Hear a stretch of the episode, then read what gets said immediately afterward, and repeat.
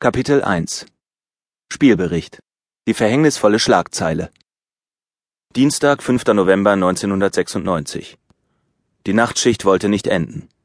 Es war gerade 4.15 Uhr und es passierte mal wieder nichts.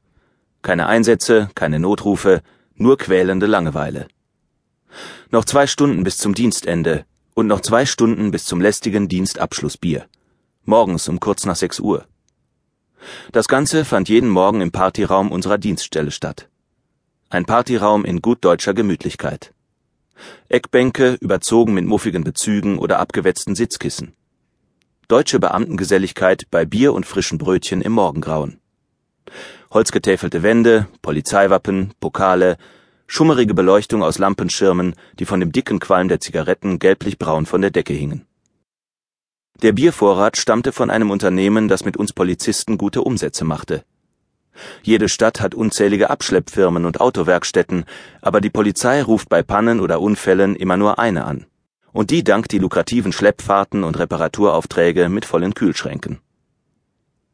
Diese lustige Frühstücksrunde verließ man als junger Polizist erst, wenn ein Dienstältester den Anfang machte. Aufgebrochen wurde erst, wenn sich die Runde nach drei oder vier Absackerbieren langsam auflöste. Erst dann fuhren die Hüter über Recht und Ordnung nach Hause. Promillegrenzen gab es in diesem Raum keine. Wer nicht kontrolliert wurde, hatte auch nicht zu viel getrunken, und Polizisten überprüften keine Polizisten. Das war schon immer so. Seit acht Monaten war ich nun in Bielefeld im Dienst. Nach acht Jahren beim Bundesgrenzschutz, der Landespolizei Nordrhein-Westfalen und bei der Bereitschaftspolizei in Wuppertal und in der Nähe von Dortmund wurde ich in meine Heimatstadt versetzt in die Polizeiinspektion Süd. Streifendienst. Eigentlich der Traum vieler Polizisten, eine Stelle in der Heimat. Da, wo man aufgewachsen ist, wo man jeden kennt und von jedem gekannt wird oder auch anerkannt. Da war ich also. Eine alte Dienststelle mit 15 Mann.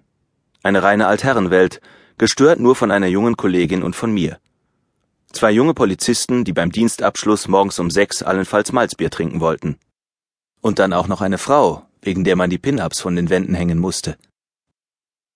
Diese Nachtschicht wollte wieder nicht zu Ende gehen. Es war gerade mal 4.30 Uhr. Müde und gelangweilt schaute ich bei der Doppelkopfrunde vorbei, obwohl mir dieses Spiel gerade um diese Tageszeit eher fremd war. Bis es endlich an der Wachtür klingelte. Der erste Lichtblick seit Stunden in dieser Ödnis.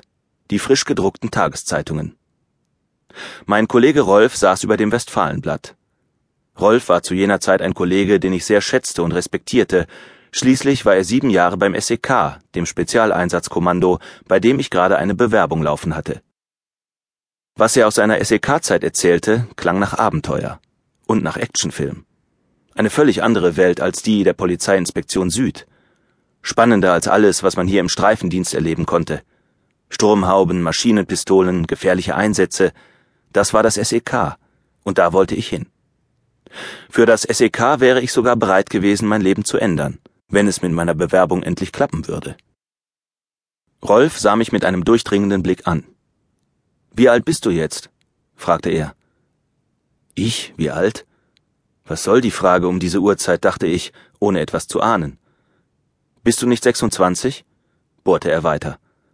Wenn du es sowieso weißt, was fragst du dann? Lies das hier flüsterte er mir zu und zeigte mit seinem Finger auf die aufgeschlagene Zeitungsseite. Polizeibeamter ist Fußballhooligan stand da. In großen Buchstaben.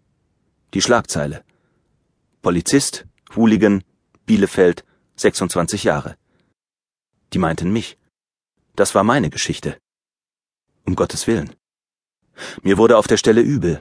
Sofort verschwamm alles um mich herum, das Gemurmel meiner Kollegen beim Kartenspiel, die verbrauchte Luft, die Töne aus dem Funkgerät, alles wurde blass und verzerrt.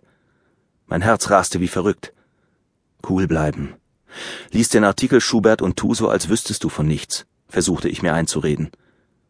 Diese Schmierfinken von der Zeitung, diese Scheißbürokraten im Polizeipräsidium, die wollten es mir also tatsächlich besorgen. Acht Jahre lang hatten die mich nicht erwischt, und sie würden es auch jetzt nicht schaffen. Oder doch? Mit mir hatte keiner gesprochen. Kein Vorgesetzter hatte mich zur Rede gestellt. Was sollte das also? Woher wusste dieser Journalist von der Sache? Wie kam der zu seinen Informationen? Wollten die mich rausekeln? Hintenrum? Nicht von Mann zu Mann, sondern ganz perfide über die Medien? Was in diesem Text stand, stimmte sogar. Irgendwie. Aber ich würde kämpfen. So schnell würde ich mich nicht kleinkriegen lassen. Ich nicht. Ich versuchte ruhiger zu werden. Das ist ja ein Ding, sagte ich wie in Trance, als zöge mir jemand den Boden unter den Füßen weg. Rolf schaute mich nur an. Wortlos fragend und enttäuscht zog er die Zeitung wieder vor sich auf den Tisch und starrte ins Leere. Acht Jahre lang konnte mir niemand etwas anhaben. Acht Jahre lang hatte ich im Polizeidienst für Recht und Ordnung gesorgt und in meiner Freizeit als Fußballhooligan Nasenbeine und Kieferknochen unzähliger Menschen gebrochen, aber ich wurde bis dahin nie erwischt. Kein Eintrag in der Personalakte, keine Strafanzeige, keine Verurteilung. Gut, es kamen im Laufe der Zeit sechs Ermittlungsverfahren zusammen, und das war schon eine ordentliche Anzahl, aber alle blieben ohne Erfolg. Bewiesen konnte nie etwas werden. Dazu gab es bestimmt noch ein gutes Dutzend Verfahren, bei denen ich als Täter nicht ermittelt werden konnte, aber darüber wusste nur ich Bescheid.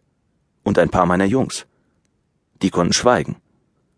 Warum also sollte mich mein Glück plötzlich verlassen?